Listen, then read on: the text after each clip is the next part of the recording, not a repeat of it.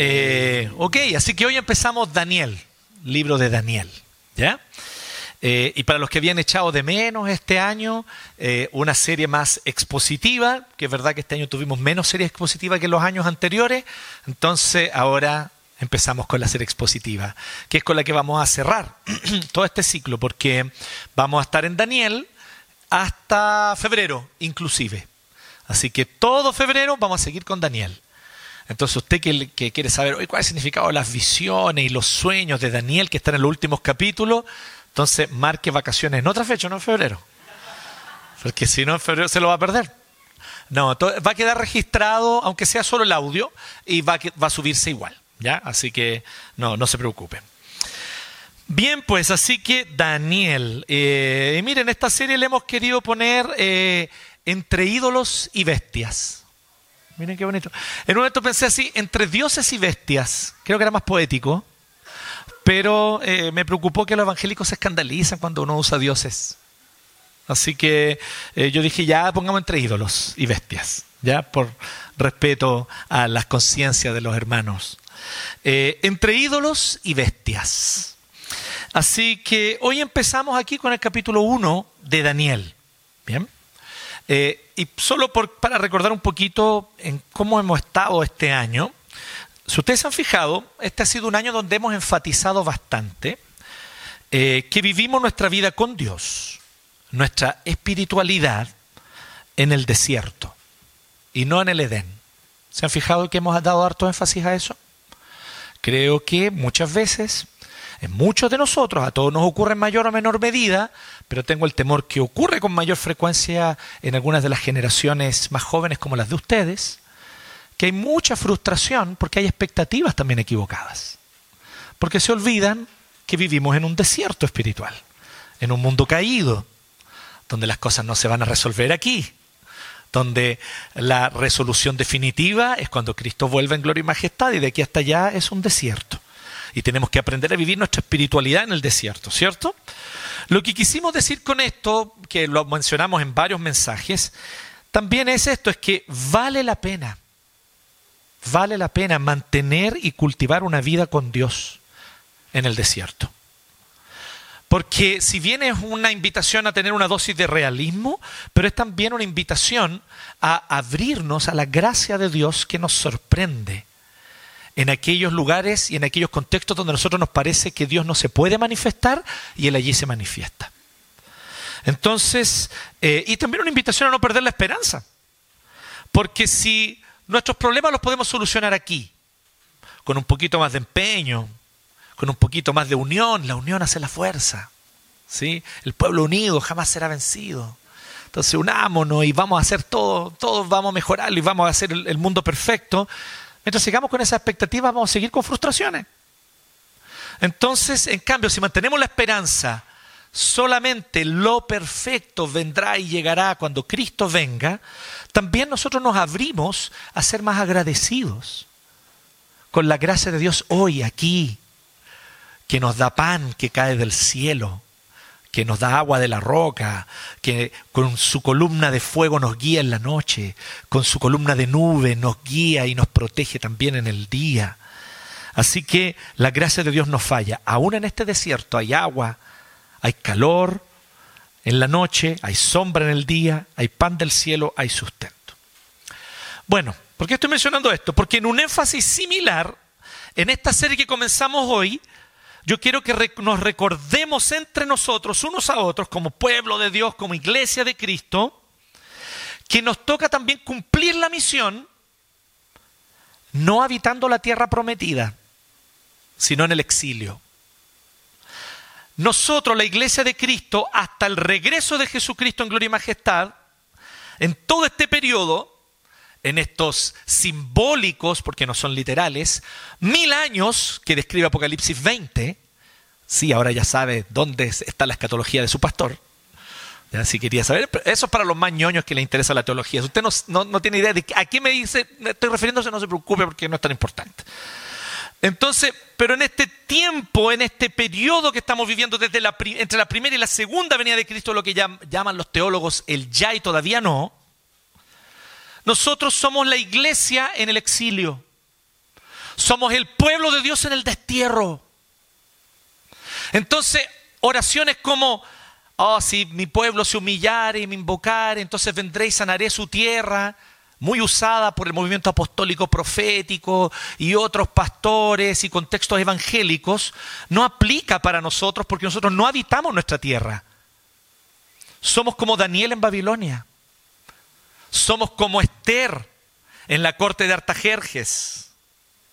Tenemos que introducir eso en nuestra mente y muy profundo en nuestro corazón.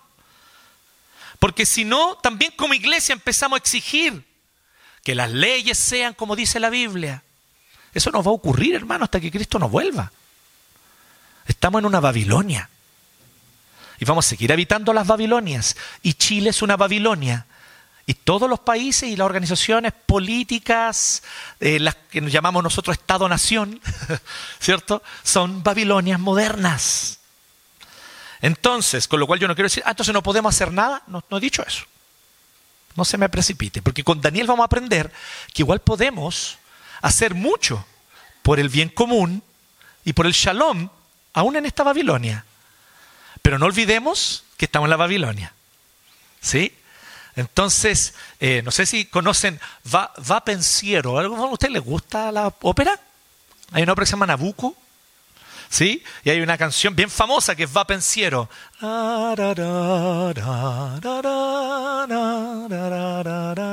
A veces saben que la conocen. Bien, esa canción, no la traducción al castellano que no tiene nada que ver, la, originalmente la de Verdi, el pueblo judío en el exilio en Babilonia. Y que ellos dicen que mi pensamiento vaya y viaje hasta la tierra prometida. Que mi pensamiento vaya hasta allá. Que ese es mi hogar, no aquí. Chiquillos, eso es lo que quiero que nosotros entendamos como iglesia. Vamos a estar dándole duro toda esta serie de Daniel. Este no es nuestro hogar, ¿ok? Este no es nuestro hogar. Estamos en la Babilonia. Entonces, se hace lo que se puede con lo que se tiene. ¿Ah? ¿Sí o no? Y bien, y todos felices, ¿o no? ¿Sí? Entonces, oye, el pastor, una invitación a la mediocridad. ¿Sí? Yo pensé que el pastor nos iba a decir que fuéramos como águilas, que nos eleváramos sobre la mediocridad. Bueno, hay otras iglesias donde usted puede ir para eso, ¿no? Pero aquí no vamos a hacerle coaching, aquí le vamos a hablar de la Biblia, de la palabra y de la realidad de cuál es que nosotros habitamos como iglesia. Entonces, por eso yo quise que habláramos sobre Daniel, ¿ya? Recuerden, habitamos, nosotros habitamos una tierra que no es la tierra prometida aún. La tierra prometida por Jesucristo es el nuevo cielo y nueva tierra donde mora la justicia. Y ahí vamos a habitar su pueblo junto con él. De aquí hasta allá estamos viviendo bajo el yugo de poderes, estados, leyes, constituciones, culturas, costumbres, valores que no se fundan sobre nuestra fe. Y eso tenemos nosotros que reconocerlo. Estamos en Babilonia hasta que Cristo vuelva en gloria y majestad y destruya esta Babilonia para hacernos habitar en la nueva creación. Así que la pregunta que nos vamos a ir haciendo durante toda esta serie, ¿cómo vivir en la Babilonia? ¿Sí? ¿Cómo vivir en esta Babilonia que es Chile? Pero pastor, si dice ahí el himno en la copia feliz del Edén, no lo es. Es en un cierto sentido pero en otro no. ¿Sí? Ningún lugar del mundo es la copia feliz del Edén. ¿Sí? Porque la caída lo afectó todo. Y esa realidad aún está allí. Entonces, en el primer capítulo de Daniel vamos a aprender que Dios hace al menos tres cosas, sí, vamos a hablar de tres cosas. Si las comprendemos bien, creo que nos ayudan a descubrir cómo vivir la voluntad de Dios en este exilio. ¿Ok? Entonces quiero que me acompañen. Si están con su Biblia allí, si están con su aplicación, tanto mejor porque la aplicación de YouVersion le permite a usted buscar varias versiones, ¿cierto? Y usted se va a dar cuenta que estamos usando ya no más la NBI. Ahora estamos usando una cuya sigla es NB larga LA, NBLA, Nueva Biblia de las Américas. Y vamos a seguir usándola de aquí hacia adelante en nuestros cultos. Así que deshágase de la NBI. No, no, no, no. Ustedes saben que es, bueno tener varias versiones en la casa, compararla para su estudio personal. Así que si usted compró una NBI, bacán, téngala ahí porque le va a servir, ¿ya? Pero lo que vamos a hacer en el culto de aquí en adelante va a ser la nueva Biblia de las Américas, ¿ok? Así que si tiene ahí la aplicación de YouVersion, busque esa versión, NBLA. y vamos a ir acompañando, ¿les parece? Y yo me fijé en este capítulo que, miren, no lo inventé yo, ¿ah? Que tres veces se nos habla explícitamente, porque implícitamente muchas veces, pero tres veces se menciona explícitamente a Dios ejecutando alguna acción. ¿Sí? Para que después no digan, ah, el pastor quiso decir tres veces porque es presbiteriano y los presbiterianos siempre digan tres cosas. No, es porque de verdad yo vi que tres veces se menciona explícitamente una acción directa de Dios, ¿ya? Explícita. Y eso es lo primero, lo que, en base a eso nos vamos a ir fijando. Entonces lo primero lo podemos ver aquí en el verso 1 y 2. En el tercer año del reinado de Joacim, rey de Judá, vino Nabucco, ¿eh? por eso se llama así la ópera de Verdi, vino Nabucodonosor, rey de Babilonia, a Jerusalén y la sitió.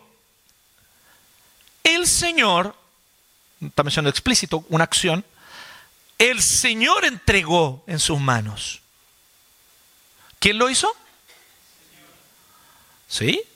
Entonces, oye, pero este pueblo pagano, idólatra, cruel, de un país lleno de desigualdad, de maldad, donde la lógica del más fuerte era la que vencía en Babilonia. No había misericordia al huérfano, no había misericordia a la viuda, ellos no conocían esos conceptos. Aquí era la lógica del más fuerte, era una nación totalmente nichiana.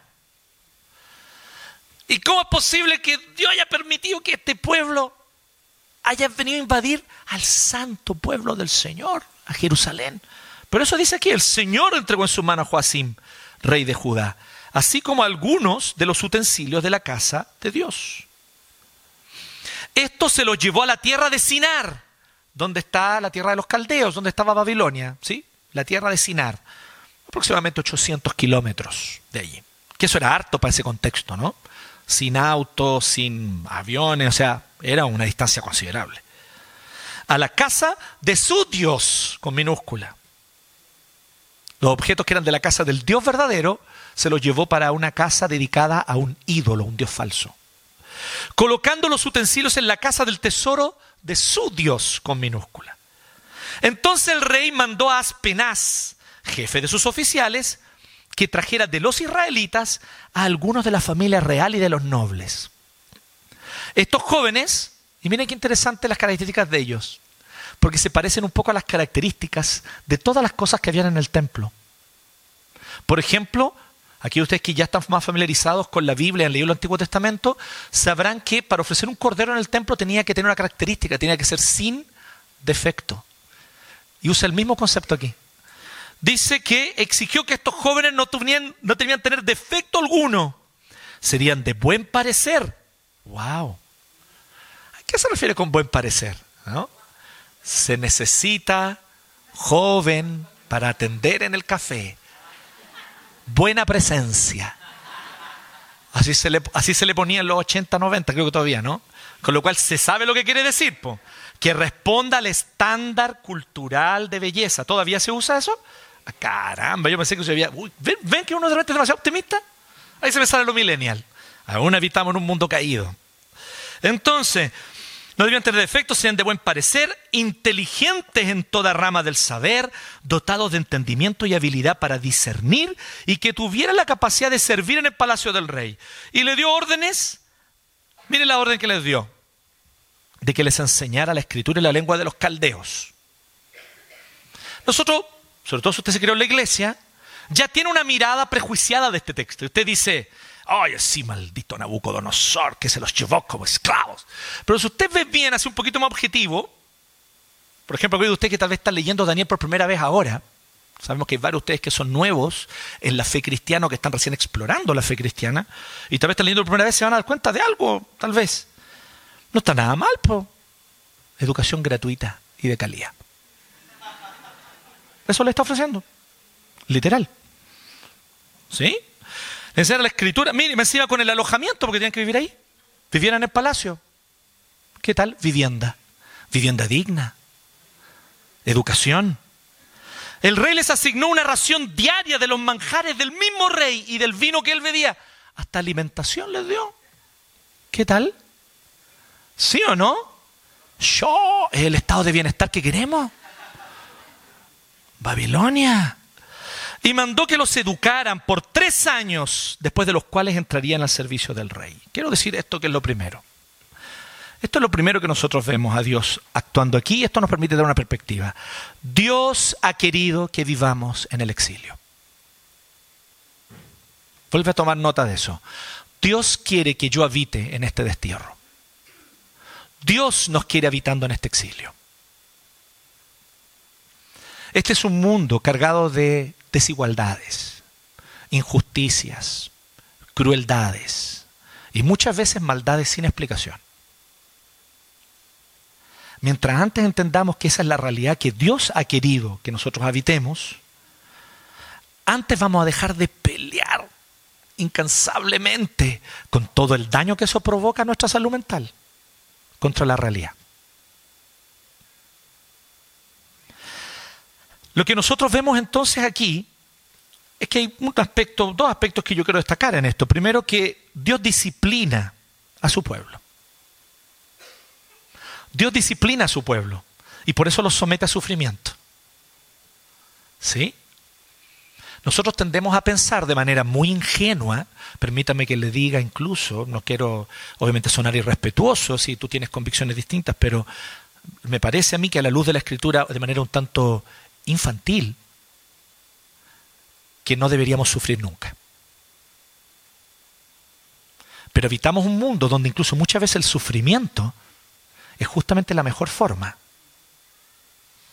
para poder nosotros hallar un camino de redención. A veces hay que perder algo que amamos mucho y sentir ese dolor para poder entender y comprender los propósitos de Dios que son buenos, santos y perfectos. ¿Sí? Dios disciplina a su pueblo. En este caso Dios está disciplinando a su pueblo Israel. Dios le había dicho, si ustedes se entregan a los ídolos, se entregan a la idolatría, va a venir un pueblo extranjero con una lengua que ustedes no entienden y los va a invadir. Y los compadres seguían, seguían en idolatría, seguían desobedeciendo la ley del Señor, seguían en eso.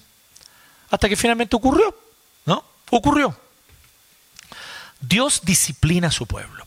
Y de alguna manera también nosotros debemos entender que no todo sufrimiento es juicio, es castigo.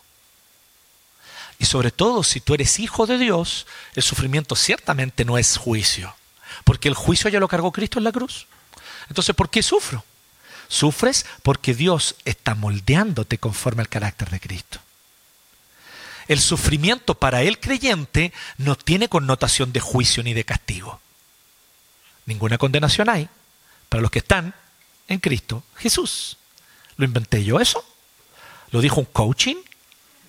No, lo dice el apóstol Pablo, lo dice la palabra del Señor. Sin embargo, en ese mismo capítulo es donde Dios dice que todas las cosas ayudan a bien a los que aman a Dios. O sea, los que conforme a su propósito han sido, han sido llamados. ¿Qué propósito es este? El propósito de hacerlos conforme a la imagen de su Hijo Jesucristo. Puede ser una enfermedad, puede ser perder eh, un trabajo o una oportunidad de trabajo que era muy preciada para ti. Puede ser incluso perder a un ser amado y tal vez incluso que eso sea de manera trágica. Lo que sea que Dios haya permitido como sufrimiento en tu vida, hay una certeza absoluta que Dios te dice si tú estás en Cristo. Eso viene para moldearte. Eso viene para hacerte semejante a Jesucristo. Dios está cumpliendo su propósito bondadoso en tu vida. No es castigo. Ah, hice algo malo, Dios me castigó. Por eso me pasó esto. ¿Qué es lo primero que pensamos, no? Tenemos ahí nuestra conciencia, nos acusa. ¿Sí? Pero ¿qué dice el apóstol Juan? Que mayor que nuestra conciencia es Dios. Hijitos, si su corazón les acusa, mayor que su corazón es Dios. Dios ya los amó y los perdonó en Cristo. Entonces, Dios disciplina. Sí, entonces el sufrimiento y los sufrimientos de este mundo vienen como un ejercicio de disciplina en este exilio en el que estamos viviendo hasta que Cristo vuelva. Pero también, en un segundo aspecto, que es como la otra cara de la moneda, esta es la voluntad soberana y sabia de Dios, que se ejecuta mediante el sufrimiento y la pérdida para estos jóvenes, por ejemplo, que tal vez les tocó ver cómo sus padres morían a espada. Imagínense eso. Y después el mismo rey que mandó a matar a sus papás se los lleva a vivir al palacio con él. Y les dice, miren qué bondadoso soy. Les voy a dar educación gratuita y de calidad. les voy a dar vivienda digna y les voy a dar alimentación todos los días. ¿Qué mejor? Vamos entendiendo un poquito, me estoy adelantando, por qué Daniel dijo, ah, ah, no quiero comer la comida del rey. ¿Sí? Ya vamos a entrar en eso. Ya vamos a entrar en eso. Pero miren qué interesante.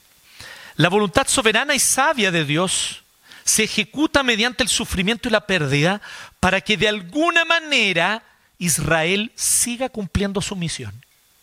Israel tenía que asentarse en la tierra que Dios le había dado, obedeciendo la ley, para desde allí ser luz a las naciones. No lo hicieron porque, si bien se asentaron en la tierra, no obedecieron la ley, se entregaron a la idolatría, y entonces el Señor los disciplinó y se los lleva a Babilonia. Y en Babilonia les da una oportunidad de ser luz. Básicamente es el resumen de Daniel. Que entonces Daniel y sus amigos terminan cumpliendo la misión de Israel en Babilonia, dando testimonio de Jehová. Es tan heavy que lo vamos a ver más adelante, llegó al punto que Nabucodonosor reconoció que solo Jehová es Dios. Y se murió. Heavy, ¿o no? Y uno dice, pero ¿por qué eso no está en los libros, no está en la arqueología?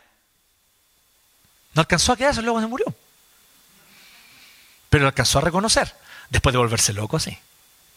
Primero se volvió loco. Que esa es otra historia, me estoy adelantando, ¿ven? Lo importante es esto. Dios ha querido que vivamos en el exilio.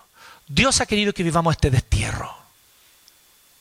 Entonces, ¿por qué te estoy diciendo esto? Por varias razones. No puedo abordarlas todas hoy día, pero solo quiero decirte una como ejemplo. Porque mientras nosotros vivamos con una expectativa de que las cosas serán bellas, bonitas y perfectas aquí, mientras más insistamos en esa ilusión, más nos vamos a sentir víctimas. Y mientras más nos victimizamos, más nos entregamos al pecado.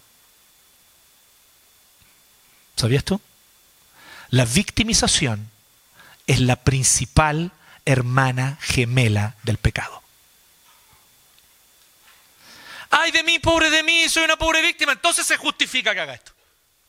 Entonces se justifica que yo peque de esta manera. Entonces se justifica que yo sea cruel. Entonces se justifica que yo sea violento. Entonces se justifica, de todos podemos justificar, la mentira, el adulterio, todo puede ser justificado cuando eres una pobre víctima. ¿Se han fijado que esa es la historia de las teleseries, de los adulterios de las teleseries? Uno se pone del lado de la persona que adultera porque uno la ve sufrir y dice, pobrecita, tenía todo el derecho. Tenía todo el derecho a hacerlo. ¿Me entienden o no? Eso llega a nuestra conciencia, ¿o no? No te victimices. Para con eso, hermano. Pero pastor, toda mi generación se victimiza. Usted vaya contra la corriente como Daniel y sus amigos. Los demás se victimizarán, usted no. Usted es más que vencedor en Cristo. Empodérese de lo que Cristo le dio por gracia y avance sin victimizaciones. Sin ay de mí, pobre de mí, me voy a comer un gusanito. Segundo, veamos lo que dice más adelante. Vamos a leer del 6 al 16. Entre estos jóvenes estaban Daniel, Ananías, Misael y Azarías, de los hijos de Judá. Entonces el jefe de los oficiales les puso nuevos nombres. A Daniel le puso Belsasar, a Ananías Sadrach, a Misael, el hermano del Torres, le puso Mesac y a Azarías Abednego. Entonces, miren lo que tengo aquí, porque obviamente hay que recorrer a, las herramientas. Daniel significa, Daniel, el nombre hebreo, significa efectivamente Dios mi juez. ¿Sí? Dios mi juez. Y fue cambiado por Belsasar, que significa que Bel o Baal proteja al rey. Bel, de donde viene Belzebú, es el nombre de un dios especialmente violento y cruel, que también se conoce como Marduk. Era la principal divinidad babilónica. Esto es muy importante porque eh, eh, dime a quién adoras y te diré cómo eres. Y los babilonios, su principal dios era Marduk, un dios violento, ¿sí? que se imponía por la fuerza. Y por eso esa era la ética de ellos, que la lógica del más fuerte tiene que vencer. Y si eres cruel y violento, simplemente estás haciendo uso de tus capacidades y tienes todo el derecho. Y el que es débil es culpa de él por ser débil. Merece ser pisoteado. Por eso Babilonia funcionaba con esa ética, porque este era el dios que adoraban. ¿Sí? Marduk o Bel. Ananías en hebreo significa gracia de Dios. Y lo cambiaron por Sadrach, que significa orden de Aku, dios babilónico de la luna. De nuevo, el nombre de un dios falso. Misael significa ¿quién como Dios? Qué bonito nombre, ¿no? ¿Quién como? Más bonito que David. Ah, no, no. Puro nombre bíblico ahí. Así ¿Cómo saber que tus padres son evangélicos?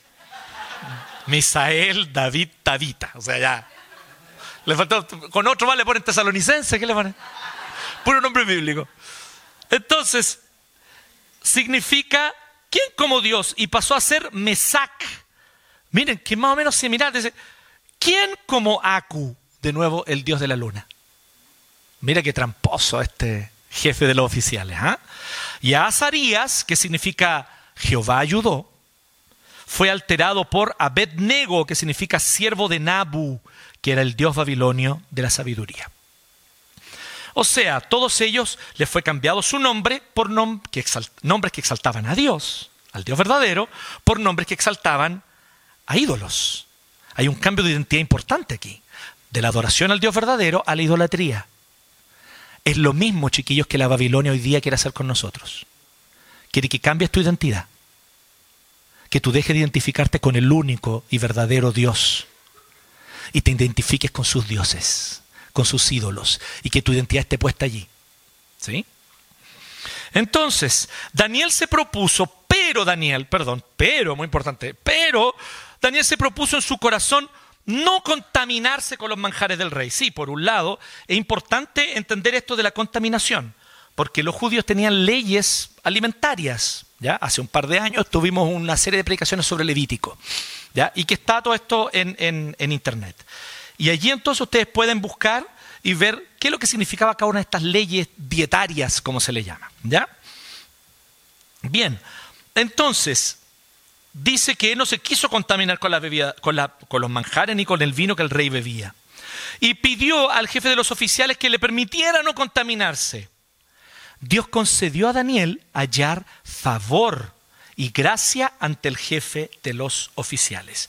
Mientras tomo un poquito de agua, yo le voy a pedir a alguien de ustedes me puede facilitar un pañuelo desechable, porfa, o un pedacito de confort. Gracias.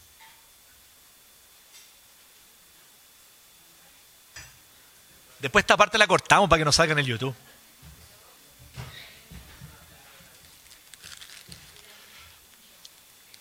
Puede subir nomás que la no va a salir fuego del altar y consumirla. Eso era en el Antiguo Testamento, ahora ya. Bien. Entonces, eh, y el jefe de los oficiales le dijo a Daniel, miren qué interesante, él le da una argumentación bastante válida. Le dice a Daniel, yo temo a mi señor el rey. Claro, Nabucodonosor era cruel, era implacable. Le tengo miedo al rey porque él ha asignado su comida personal y su bebida. ¿Por qué ha de ver los rostros de ustedes más pálidos que los de los demás jóvenes? Claro, pues el rey comía lechoncito, ¿entienden? Mariscos, tocino, todas esas cosas que hoy día podemos, pero los judíos en ese momento no podían. Esto estaba todavía bajo el Antiguo Testamento, entonces él dice, no, pero si no les doy esto, ustedes van a verse más pálidos y así pondrán en peligro mi cabeza ante el rey. Entonces Daniel hace lo siguiente, se dirige al que estaba debajo del jefe de los oficiales al mayordomo a quien el jefe de oficiales había nombrado sobre Daniel, Ananías, Misael y Azarías. Y entonces él que tenía contacto más directo le dijo así, mira, te rogo que pongas a prueba a tus siervos por diez días. Inteligente, ¿no? Hagamos una prueba. ¿Qué dijo el rey? Que de aquí a tres años nos tenemos que presentar delante de él. Haz una prueba por diez días. Diez días. No te pido más que eso. Y fíjate si hay alguna diferencia. A nosotros nos den, nos den legumbres para comer. De eso había harto en Babilonia, lentejas. ¿Han cachado las lentejas rojas? ¿Sí? Dicen que son de esa región, no sé. Garbanzos, humus, humus. Como no, como no te metas con soja, ¿cierto? Podían comer todo eso. Entonces dicen, mira, de eso denos, ¿sí? Y para beber agua. ¿Qué tal? ¿Cómo está la dieta? ah, David, Daniel hizo dieta. No, no es el punto. Para ver un poquito más. Y después que se compare nuestra apariencia en tu presencia con la apariencia de los jóvenes que comen los manjares del rey. Y haz con tus siervos como a ti te parezca. Qué sabio Daniel, ¿no? Era un cabro chico. Que tendría 17 años. ¿Sí o no? Y esta prudencia, esa astucia, ciertamente es un don de Dios. Yo con 17 años. Venga para acá todo lo que el rey ofrece nomás. Dios entiende. Perdona, Señor misericordioso, perdona. Entonces dice que el mayordomo los escuchó en esto y los puso a prueba por 10 días. Y después de los 10 días el aspecto de ellos parecía mejor. Incluso dice que estaban más rollizos. ¿Cómo es posible a estar más rellenitos? Eso está diciendo literal en el hebreo. Estaban más rellenitos comiendo legumbres y agua. Yo creo que hay algo sobrenatural aquí. ¿Sí? Así que aquellos de ustedes que ven en el texto de Daniel 1 una razón para hacer dieta, creo que no tiene que ver eso. Aquí el punto no es la dieta de Daniel, aquí el punto es que Dios los bendice sobrenaturalmente. ¿Sí? Creo que los que saben de nutrición entienden que, que tiene sentido lógica lo que estoy diciendo, ¿no? Nutricionalmente, ¿o no, Pame? No tenían por qué estar más gorditos. Tal vez estar más, más flaquitos, eso sí. Pero no más gorditos, es que estaban más gorditos que los que comían cerdo y todas esas cosas. Interesante. Entonces dice que todos los jóvenes que habían estado comiendo los manjares del rey, así que el mayordomo siguió suprimiendo los manjares, los manjares y el vino que debían beber y les daba legumbres. No había prohibición de beber vino para los israelitas, por si acaso. No había prohibición. Entonces algunos se preguntan a qué se refiere Daniel, porque ya lo de la comida kosher, como se le llama, ¿cierto? En el contexto judío, se puede entender la comida según la ley del Levítico. Pero vino, el vino no está prohibido por la ley kosher, la ley judía. Entonces, debe ser porque ese vino era consagrado a los dioses, dicen algunos. Pero no da a entender eso tampoco. Entonces, leyendo algunos comentarios, me di cuenta que había algunos comentaristas que son de la siguiente idea. Que David, David, dale con David, que Daniel, Daniel, eh, lo que él hace es un acto de subversión. Medio anárquico, medio anárquico así, como un León Tolstoy. Y él viene y dice, ¿sabes qué? Ya es suficiente con que el rey me dé casa, me dé educación y encima me va a dar la comida. Yo no quiero depender del rey. Yo dependo de Jehová mi Dios. ¿Qué les parece eso? ¡Wow! Interesante, ¿no? La determinación de Daniel, sin embargo, se mantiene en el siguiente sentido. Él quiere mantenerse como un pueblo distinto. Y eso es un ejemplo innegable. Él dice, yo quiero mantenerme distinto, yo quiero ir contra la corriente. Y él ya le cambiaron su nombre. Ya le cambiaron su nombre. Pero todo da a entender que entre ellos se seguían llamando con sus nombres hebreos. Porque sigue apareciendo el nombre hebreo de ellos hacia adelante en el capítulo. Así que los comentaristas dicen muy probablemente porque ellos entre ellos se seguían llamando así. Daniel, Azarías, Misael. Ellos no se llamaban con los nombres que el, el rey les había puesto. No quisieron ellos adoptar esa identidad. Entonces ya nos cambió el nombre, ya no hizo venirnos a vivir aquí. no, más encima el loco me va a decir qué voy a comer. ¿Me entienden o no? Es como un orgullo santo de Daniel. Yo no voy a depender de los poderes humanos. Porque cuando empiezas a depender de los poderes humanos, esos poderes tarde o temprano te esclavizan. ¿Sí? Así que él dijo, no. Pero también vemos otra cosa. Vemos el cuidado sobrenatural de Dios hacia sus hijos, aún en el exilio.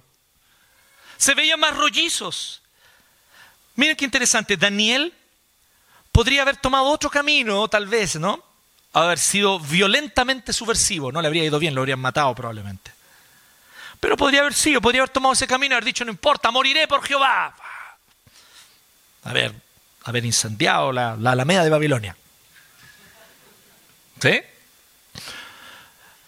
Pero Daniel no quiso seguir ese camino, no quiso ser un incendiario. Él no quiso ser violento, pero igual fue subversivo. De hecho, fue más subversivo y su subversión fue más eficiente y fue más eficaz, siendo pacífico. Porque eso le permitió ser uno de los consejeros del mayor poder de esa época. O sea, Nabucodonosor está en todos los libros de historia. Está en todos los libros de historia. Y él tenía una corte de consejeros, no solo uno, pero uno de ellos era Daniel. ¿Cuánta crueldad impidió Daniel? Lo sabremos cuando lleguemos al cielo. ¿Cuántas campañas crueles e injustas fueron frenadas por el consejo de Daniel? Tal vez cuántas cositas cambiaron en Babilonia haciendo de esta nación cruel un poquito más justa. Porque Daniel le aconsejó. Le dijo, rey, mejor apruébate una ley como esta, no esa otra. No sabemos. Pero ciertamente la subversión de Daniel fue mucho más astuta, pacífica pero efectiva. Él siguió demostrando una cosa, que no necesitaba depender de los poderes de este mundo para salir adelante. Y te digo algo, querido y querida, eso es verdad también para ti, que estás en Cristo. No le rindas pleitesía a los que te ofrecen plata. No le rindas pleitesía a los que te ofrecen comodidades. Mantente santa, mantente santo delante del Señor. Y si es necesario, di no frente a algo que te puede generar dependencia. Fue lo que hizo Daniel. Daniel dijo, yo no necesito los manjares del rey. Yo tengo un Dios que me hace engordar. ¿Ah? Yahvé engorda, Jehová engorda. Uno de los faltas hay que ser como en hebreo, ¿no? Jehová proveerá, hay mucho, ¿no? Jehová engorda, falta ese. Eso es para los que se crearon evangélicos, ¿no? Daniel solo dependió de Dios, no necesitaba depender de poderes económicos ni de poderes estatales para salir adelante. Él dijo, Señor está conmigo, yo voy con Él. Vamos. La dependencia de Dios de parte de Daniel en los alimentos es un ejemplo para nosotros. Porque el que depende de Dios, esto es lo maravilloso, no depende de nadie más. ¿Sabía usted? Es por eso que es súper cierto que el que se humilla y dobla sus rodillas ante Dios se mantiene en pie frente a los hombres. Nunca olvide este principio. El que se humilla y dobla sus rodillas ante el Señor y solo ante Dios se mantiene en pie frente a los hombres. Son como los turcos dicen que son los gatos. ¿Sí o no? Porque los perros le mueven la cola a los humanos, estos son mis dioses. En cambio, los gatos saben que hay un solo Dios que habita en el cielo. Así que no le teme a los hombres. Qué maravilloso. Por eso me cambian los gatos. En tercer lugar, bueno, como les decía, lo segundo es que Dios cuida a sus hijos en el exilio. En tercer lugar, Dios lleva a cabo su misión mediante su pueblo en el exilio. Y aquí está la explicación de por qué estamos en el destierro. ¿Por qué estamos en el exilio? ¿Por qué habitamos nosotros países, naciones, con esta mezcolanza extraña de leyes justas e injustas, de poderes que realmente quieren hacer el bien común y otros que solamente están queriendo su egoísmo? ¿Y, por qué habitamos esta realidad caída hasta que Cristo vuelva? ¿Por qué el Señor no nos dice, ya, retírense a una montaña y vivan todos ahí como en, un monasterio? Sería bacano, ¿no? Cultivar nosotros nuestras propias cosas. Ah, no estaría malo. A mí me gusta esa ola. Bueno, Dios lleva a cabo su misión mediante su pueblo en el exilio. Y ahí está la tercera acción que dice el 17. Dice, a estos cuatro jóvenes Dios les dio conocimiento e inteligencia en toda clase de literatura y sabiduría. Además, Daniel entendía toda clase de visiones y sueños. Dios le dio a Daniel y a sus amigos dones para destacarse y bendecir. Dios les dio dones. Esto es muy loco, te lo vuelvo a decir de nuevo, por favor, quiero que me entiendan. Dios les dio dones para habitar en la corte de Babilonia. Yo entiendo habiéndome criado en la iglesia, que Dios te da dones para la iglesia. ¿Sí o no?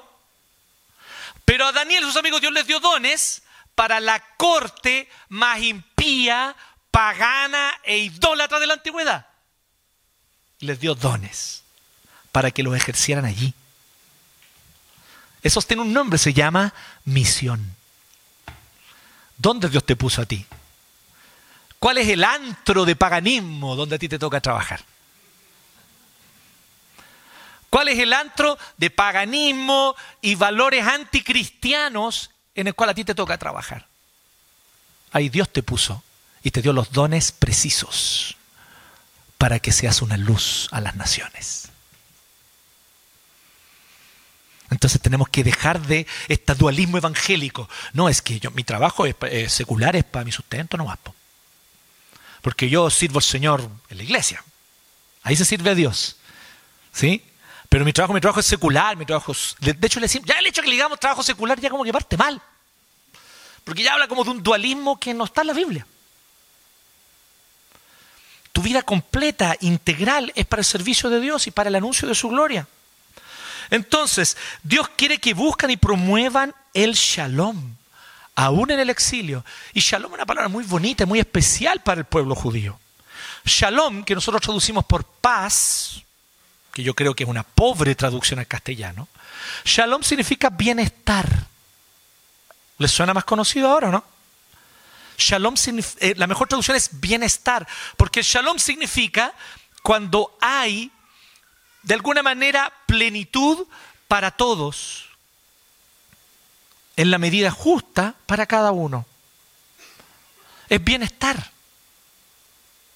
Y cuando Jeremías, que es el último de los grandes profetas antes del exilio, cuando Jeremías le dice al pueblo así, cabros, los babilonios van a venir. A Jeremías le tocó la peor parte. De hecho, si usted lee el libro de Jeremías, te va a a Jeremías siempre quejándose con Dios. Y yo le encuentro toda la razón, yo también me quejaría. Siempre que, pucha, Señor, te diste a mí la peor parte del mensaje. Porque los profetas anteriores por lo menos decían, cabros, si se arrepienten, tal vez no vengan los babilonios. Pero a Jeremías no le tocó ese mensaje. Jeremías le dijo, cabros, los babilonios vienen, sí o sí. Pero si se arrepienten, los que se arrepientan van a quedar vivos. Fome la profecía, pero verdadera. Entonces Jeremías tenía que decirle y él le reclama a Dios, Dios, no quiero decir esto porque hay toda una lucha de Jeremías con Dios. Pero ya cuando finalmente se los llevan, ocurre esto que está diciendo aquí al inicio del capítulo 1 de Daniel, que se llevan exiliados, mataron a gran parte de la población, los pocos que quedaron vivos se los llevan eh, eh, desterrados, exiliados. Dios le ordena a Jeremías escribirle una carta a los israelitas que están allá, que están en el capítulo 29. Y en esta carta él les dice así, Chiquillos, ustedes van a estar ahí 70 años. La mayoría de ustedes no va a volver. Así que háganse la idea. ¿Me entienden? Eh, eh, espero que puedan comprender que ese es un poco el, el corazón con el que yo como pastor les quiero hablar a ustedes. Chiquillos, estamos aquí en este mundo de sufrimiento caído hasta que Cristo vuelva. ¿Sí? No hay ley, constitución, movimiento revolucionario ni político que pueda cambiar eso. Este mundo sigue caído, sigue injusto hasta que Cristo vuelva. Ay, pero pastor, nos quita el, sueño del nuevo hombre. No, no es eso. Pero el Señor, así como Daniel y sus amigos, te puede usar en este contexto para traer shalom. Porque entonces Jeremías dice algo súper escandaloso, le dice así, ahora ustedes que van a estar ahí, van a estar por 70 años, entonces construyan casas. Construyanse casas, planten huertos, formen familia, que sus hijos se casen, que sus hijas se casen, nada de suspender el matrimonio, no, sigan, cásense, mantengan la fecha y cásense, porque van a estar largo tiempo allí, pero además no solo eso, le dice, y busquen y trabajen por el shalom de Babilonia, la ciudad a la que los he enviado. Y eso sí que es escandaloso. Porque un judío oraba por el shalom de Jerusalén, no por el shalom de Babilonia. Pero Jeremías le dice, ustedes tienen que buscar el shalom de Babilonia. Porque en el shalom de Babilonia ustedes tendrán shalom también. Obvio, entonces, Dios quiere que busquen y promuevan el shalom aún en el exilio, y es lo que Daniel y sus amigos van a hacer, como vamos a ver en los capítulos próximos. Daniel prevalece, y esto es lo que pasa. Miren qué potente. Dios le da los dones a Daniel y Daniel prevalece. Y usted va a ver eso a medida que vamos pasando el libro de Daniel. Van a pasar los reyes babilonios, va a llegar el imperio medo-persa, va a destruir a Babilonia, Chao Nabucodonosor, chao hijo de Nabucodonosor, chao reyes babilonios, chao el poder de Babilonia, llegan los medo persas y Daniel sigue ahí. Y ahí está Daniel. ¿Me entienden? Como el novio del Coco Legrand, fumando en un rincón. ¿Quién es ese tatita que está ahí? Es Daniel. ¿Y desde cuándo está ahí? No, está, pero... ¿Sí? Como esos funcionarios públicos que están así como... Cambian los gobiernos y sigue ahí el viejito, el tatita. ¿Desde cuándo está? Ota de Pedro y Reserva que ahí. Ahí está Daniel.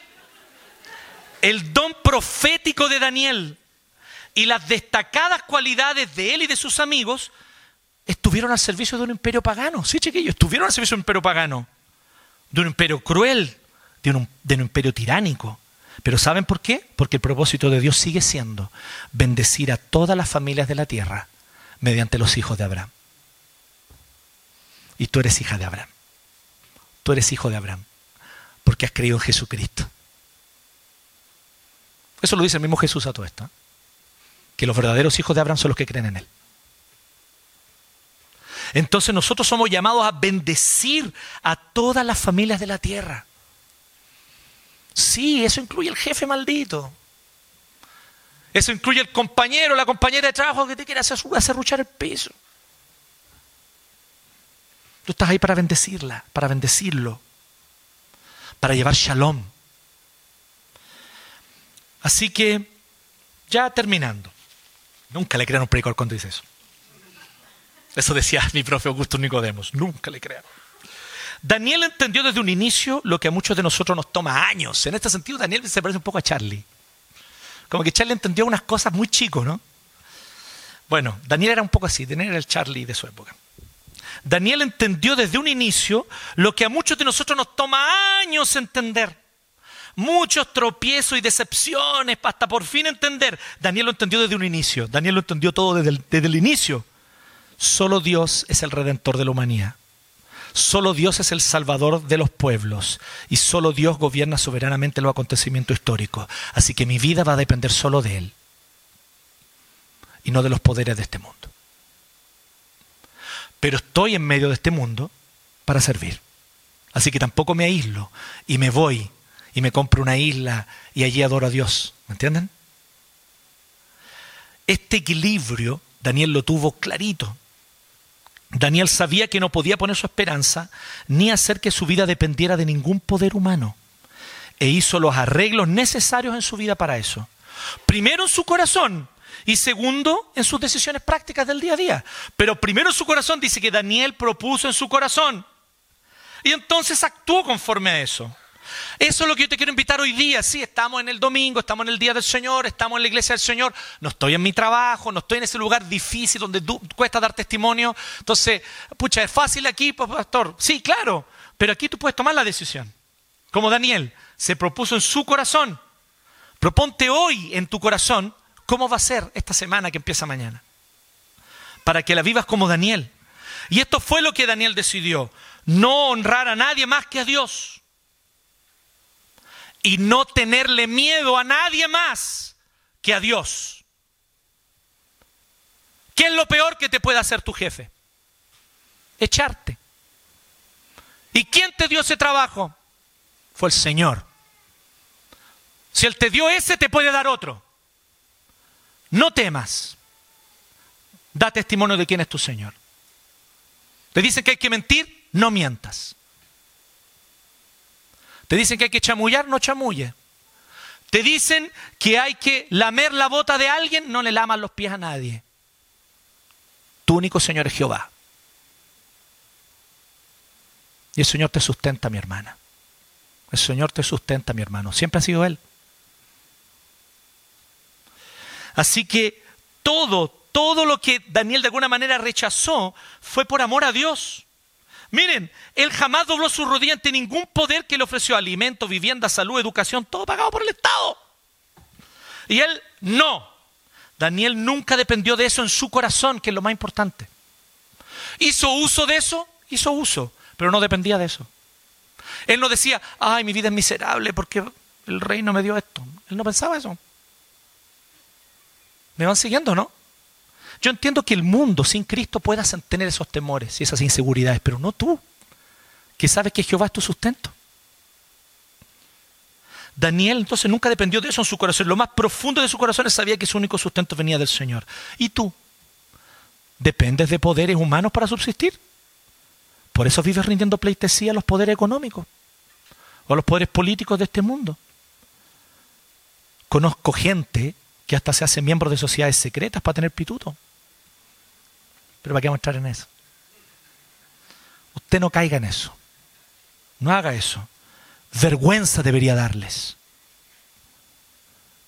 Si es cristiano, vergüenza debería darle. Cuando miramos el ejemplo de Daniel, vemos que él sustenta, cuida. Y no solo eso, hace que sus hijos puedan llevar adelante la misión en los contextos a veces más hostiles. Daniel se ganó la buena de Nabucodonosor. Nadie se ganaba la buena Nabucodonosor. Ustedes tienen que cachar eso. Nabucodonosor era el gallo así ya, pero más detestable de la faz de la tierra. Y Daniel se ganó la buena de boca. ¿Cómo es posible eso? Y no rindiéndole pleitesía. ¿No lo hizo así? No siendo un adulón. Que heavy. Le decía la dura Nabucodonosor hasta las cosas que él no quería escuchar. Rey, mira, te voy a interpretar ese sueño. Ese sueño te está diciendo que tú vas a morir un día, porque todos los reyes mueren, y que solo Dios, Jehová el Señor, te puso donde tú estás. Así que te conviene honrar a Dios antes que sea demasiado tarde. ¿Qué tal darle ese mensaje a Stalin? ¿A Franco? ¿Ah? ¿Cómo sería? Daniel, sin drama, esta es la verdad. Y Nabucodonosor, oh, gracias Daniel, te pasaste. Es fantástico esto. ¿Cómo el Señor lo bendice? Johnny, me va a ayudar un poquito, por favor, Johnny. Póngale play nomás.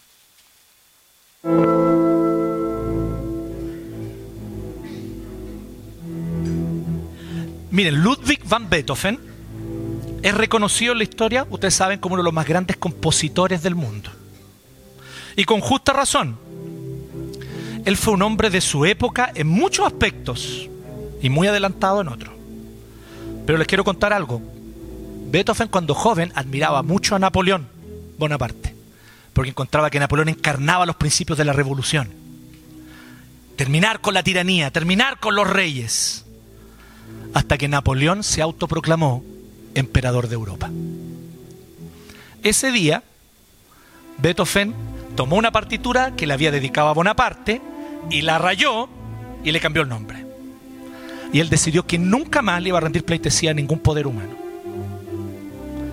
Y así es como él compone en 1812 esta preciosa composición, que está en un tono menor y pareciera como oscura al inicio, pero se fijan que parece que hay una esperanza en la melodía. Parece que hay luz en medio de la oscuridad. Yo les quiero contar una cosita que no es muy reconocida clásicamente, pero las últimas investigaciones lo dicen. Beethoven era mucho más religioso de lo que las personas piensan. Beethoven fue criado católico y si bien él no iba a misa regularmente, él en un momento decidió que si él no iba a rendir pleitesía a los poderes humanos, era solo porque él iba a adorar al único y verdadero Dios.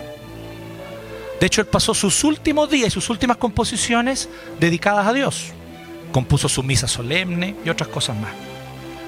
Él entendió que su vida solo podía depender del único Señor de señores, que es Jesucristo.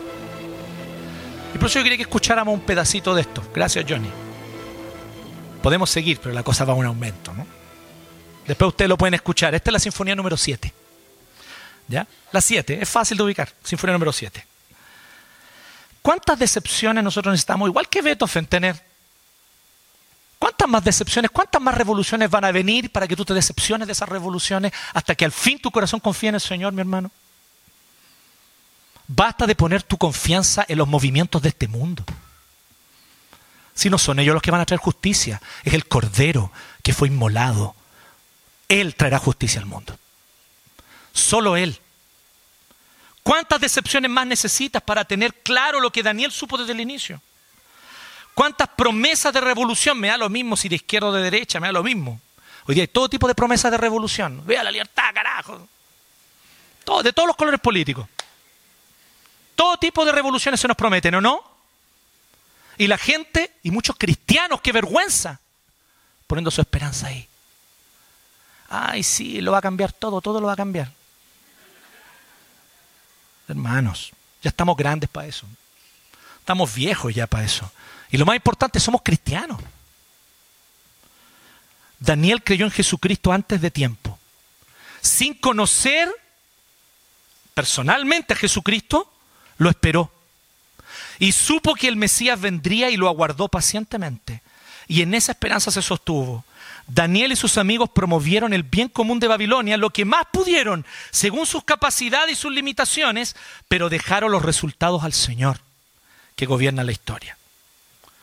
Así que yo quisiera que no nos pase lo que le pasó a Beethoven, que tengamos que vivir una tremenda decepción para darnos cuenta que solo hay un Señor de la historia y solo hay uno que trae justicia, que es Jesucristo. ¿Estás confiando en Jesucristo? ¿Te estás sosteniendo en Él para hacer su voluntad? Porque te digo algo, vale la pena. Vale la pena. No hay revolución económica, no hay revolución política que pueda dar lo que Jesucristo da, que pueda traer el reino de justicia que solo Cristo trae y que pueda ser una nueva creación, que es lo más importante. Así que a Él guardamos y en Él esperamos. Amén. Oremos. Gracias te damos, Señor, porque ciertamente, en tu bondad, en tu misericordia, tú nos permites conocer el ejemplo de Daniel. Pero también ocurre, Señor, que cuando vemos el ejemplo de Daniel nos sentimos chiquititos, nos sentimos pequeños, porque él fue un gigante de la fe. Pero, Señor, sabemos una cosa con certeza, que si tú pudiste sostener a Daniel, también nos podrás sostener a nosotros. Los tiempos de Daniel eran aún mucho más violentos, mucho más terribles, y tú lo sustentaste, también lo harás con nosotros sin duda. En esta hora, Señor, te pedimos que nuestro corazón pueda estar enfocado en ti, en tu gracia, en tu poder y en lo que tú haces en la historia. Que al igual que Daniel nosotros podamos comprender que el dueño de la historia eres tú y que tú estás conduciendo todas las cosas conforme a tu sabio y perfecto propósito de revelar a Jesucristo en medio del mundo.